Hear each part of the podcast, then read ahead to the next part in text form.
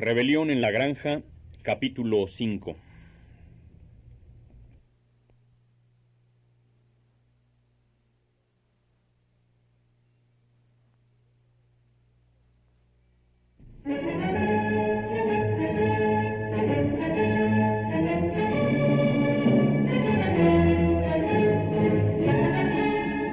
Rebelión en la Granja, de George Orwell.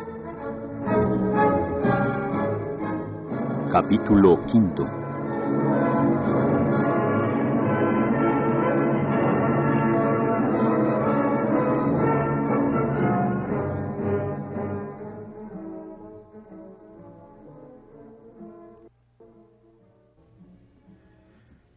Cuánto trabajaron y sudaron para recolectar el heno.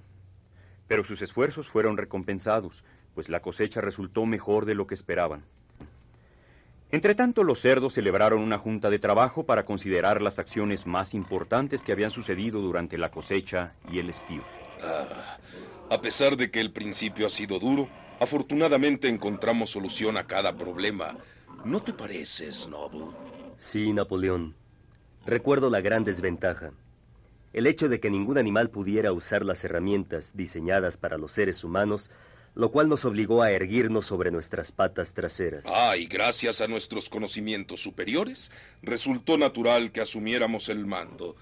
¿No es así, Squiller? Sí, sí, sí, sí, sí, sí, sí.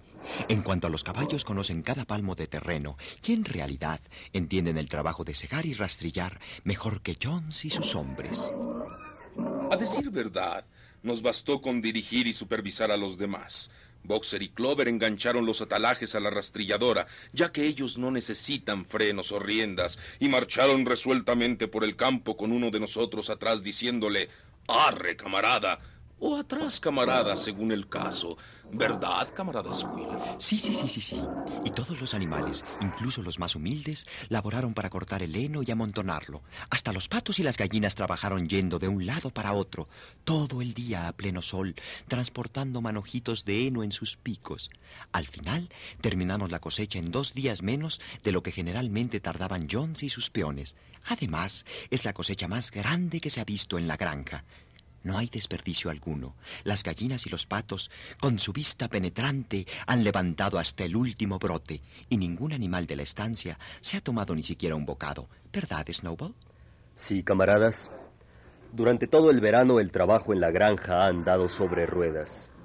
Los animales son felices como jamás hubieran imaginado que pudieran serlo. Cada bocado de comida resulta un exquisito manjar, ya que es realmente su propia comida producida por ellos y para ellos, y no repartida en pequeñas porciones y de mala gana por un amo gruñón. Como ya no están los inútiles y parasitarios seres humanos, hay más comida para todos, y se tienen más horas libres también, a pesar de la inexperiencia de los animales. Claro está que nos encontramos con muchas dificultades. Por ejemplo, cuando cosechamos el maíz, tuvimos que pisarlo al estilo antiguo y eliminar los desperdicios soplando, pues la granja no tiene desgranadora. Pero nosotros los cerdos con nuestra inteligencia y Boxer con sus poderosos músculos salimos siempre de apuros. Todos admiramos a Boxer. Ha sido siempre un gran trabajador. Aún en el tiempo de Jones, más bien semeja tres caballos que uno. En determinados días parece que todo el trabajo descansa sobre sus fuertes hombros. Tira y arrastra de la mañana a la noche y siempre donde el trabajo es más duro. Y figúrense, camaradas, el bueno de Boxer ha acordado con un gallo que éste lo despierte media hora antes que a los demás y efectúa algún trabajo voluntario donde hace más falta, antes de empezar la tarea normal de todos los días. ¿Y saben cuál es su respuesta para cada problema? Para cada contratiempo, trabajaré más fuerte. Ah, es como un estribillo personal. Pero cada uno actúa conforme a su capacidad. Las gallinas y los patos, por ejemplo, recuperaron cinco kilos de maíz durante la cosecha, levantando los granos perdidos. Nadie robó, nadie se quejó de su ración.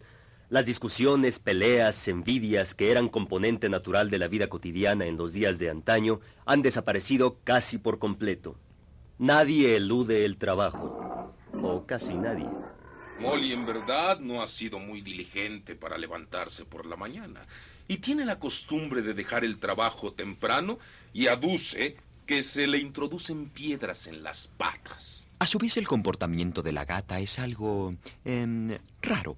Se notó que cuando hay trabajo no se le encuentra. Desaparece durante horas enteras y luego se presenta a la hora de la comida o al anochecer, cuando cesa el trabajo, como si nada hubiera ocurrido. Pero siempre ha presentado excelentes excusas y ronronea tan afablemente que es imposible dudar de sus buenas intenciones. El viejo Benjamín, el burro, parece no haber cambiado desde la rebelión. Hace su trabajo con la misma obstinación y lentitud que antes. Nunca lo elude, pero tampoco se ofrece para alguna tarea extra. No da su opinión sobre la rebelión o sus resultados. Cuando se le ha preguntado si es más feliz ahora que ya no está Jones, se limita a contestar Los burros viven mucho tiempo. Ninguno de ustedes ha visto un burro muerto. Y todos tenemos que conformarnos con tan misteriosa respuesta.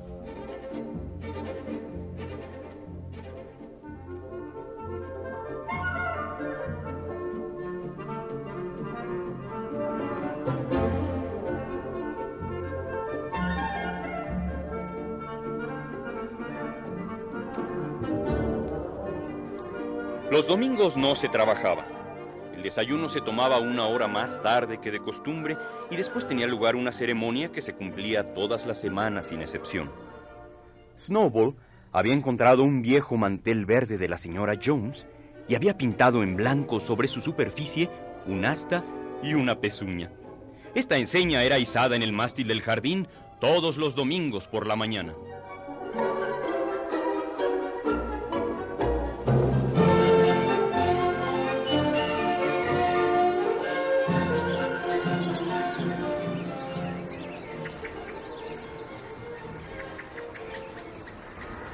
La bandera es verde para representar los campos verdes de Inglaterra, mientras que el asta y la pezuña significan la futura república de los animales, que surgirá cuando finalmente logremos derrocar a la raza humana.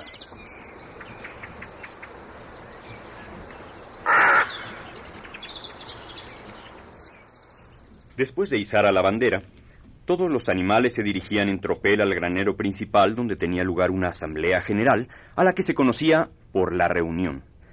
Allí se planeaba el trabajo de la semana siguiente y se suscitaban y debatían las decisiones adoptadas.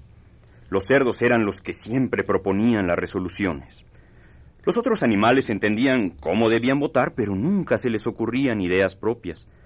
Snowball y Napoleón eran sin duda los más activos en los debates pero se notó que nunca estaban de acuerdo. Antes de cualquier sugestión que hacía, el uno podía descontarse que el otro estaría en contra. Hubo tormentoso debate con referencia a la edad de retiro correspondiente a toda clase de animal, hasta cuando se decidió reservar el pequeño campo trasero de la huerta para descanso de los animales que ya no estuvieran en condiciones de trabajar. La reunión siempre terminaba con la canción Bestias de Inglaterra, y la tarde la dedicaban al ocio. Los cerdos hicieron de la bodega su cuartel general. Todas las noches estudiaban herrería, carpintería y otros oficios necesarios en los libros que habían traído de la casa. Snowball también se ocupó en organizar a los otros, en lo que denominaba comité de animales. Para esto era incansable. Camaradas, de ahora en adelante formaremos el comité de producción de huevos para las gallinas la Liga de las Colas Limpias para las Vacas, el Comité para la Reeducación de los Camaradas Salvajes, cuyo objeto será domesticar a las ratas y a los conejos, el Movimiento Pro Lana Más Blanca para las Ovejas y otros muchos. Además, organizaremos clases de lectura y escritura. En general, estos proyectos resultaron un fracaso. Por ejemplo, el ensayo de domesticar a los animales salvajes cayó casi de raíz. Siguieron portándose prácticamente igual que antes y cuando se les trataba con generosidad, se aprovechaban de ello. La gata se incorporó al Comité para la Reeducación y actuó mucho en él durante algunos días.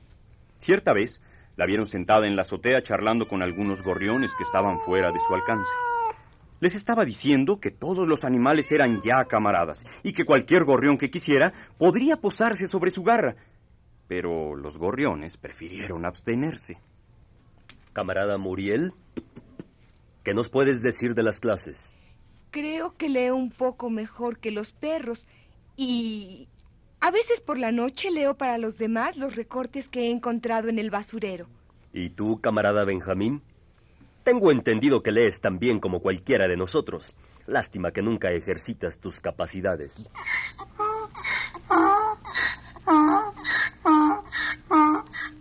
Con lo que yo sé, Snowball, no hay nada que valga la pena leer.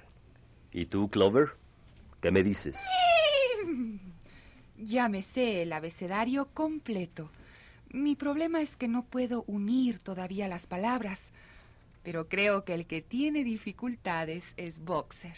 Así es, camaradas. Puedo trazar con mi pata en la tierra la A, B, C y D, pero no he logrado recordar qué es lo que sigue, y cuando he logrado aprender las letras que siguen, se me olvidan las que ya había aprendido, así que he decidido conformarme con las primeras letras y escribirlas dos o tres veces al día para refrescar la memoria. La que es todo un caso es Molly. Se niega a aprender más. Solo le interesan las letras que componen su nombre. Las forma con pedazos de ramas en forma muy delicada y las adorna para luego admirarlas.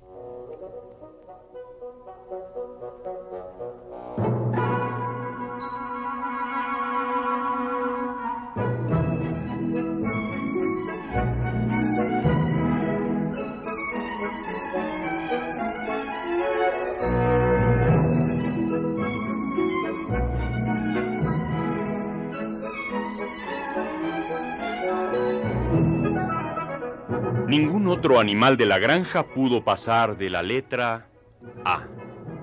También se descubrió que los más estúpidos, como las ovejas, las gallinas y los patos, eran incapaces de aprender de memoria los siete mandamientos.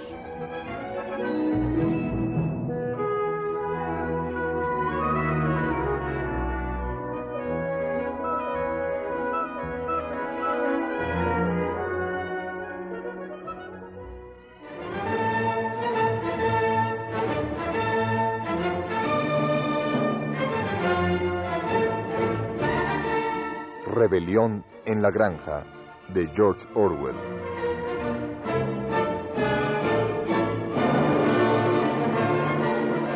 Actuaron en este capítulo, por orden de aparición, Juan Stack, Ernesto Yáñez, José Ángel García, Alejandro Camacho, Carlota Villagrán, Raúl Ruiz, Tina French y Josafat Luna.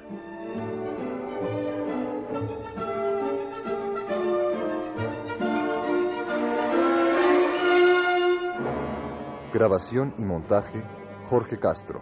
Guión técnico, Juan Carlos Tejeda. Realización, Luis Lavalle Tomasi. Adaptación y dirección, Eduardo Ruiz Aviñón.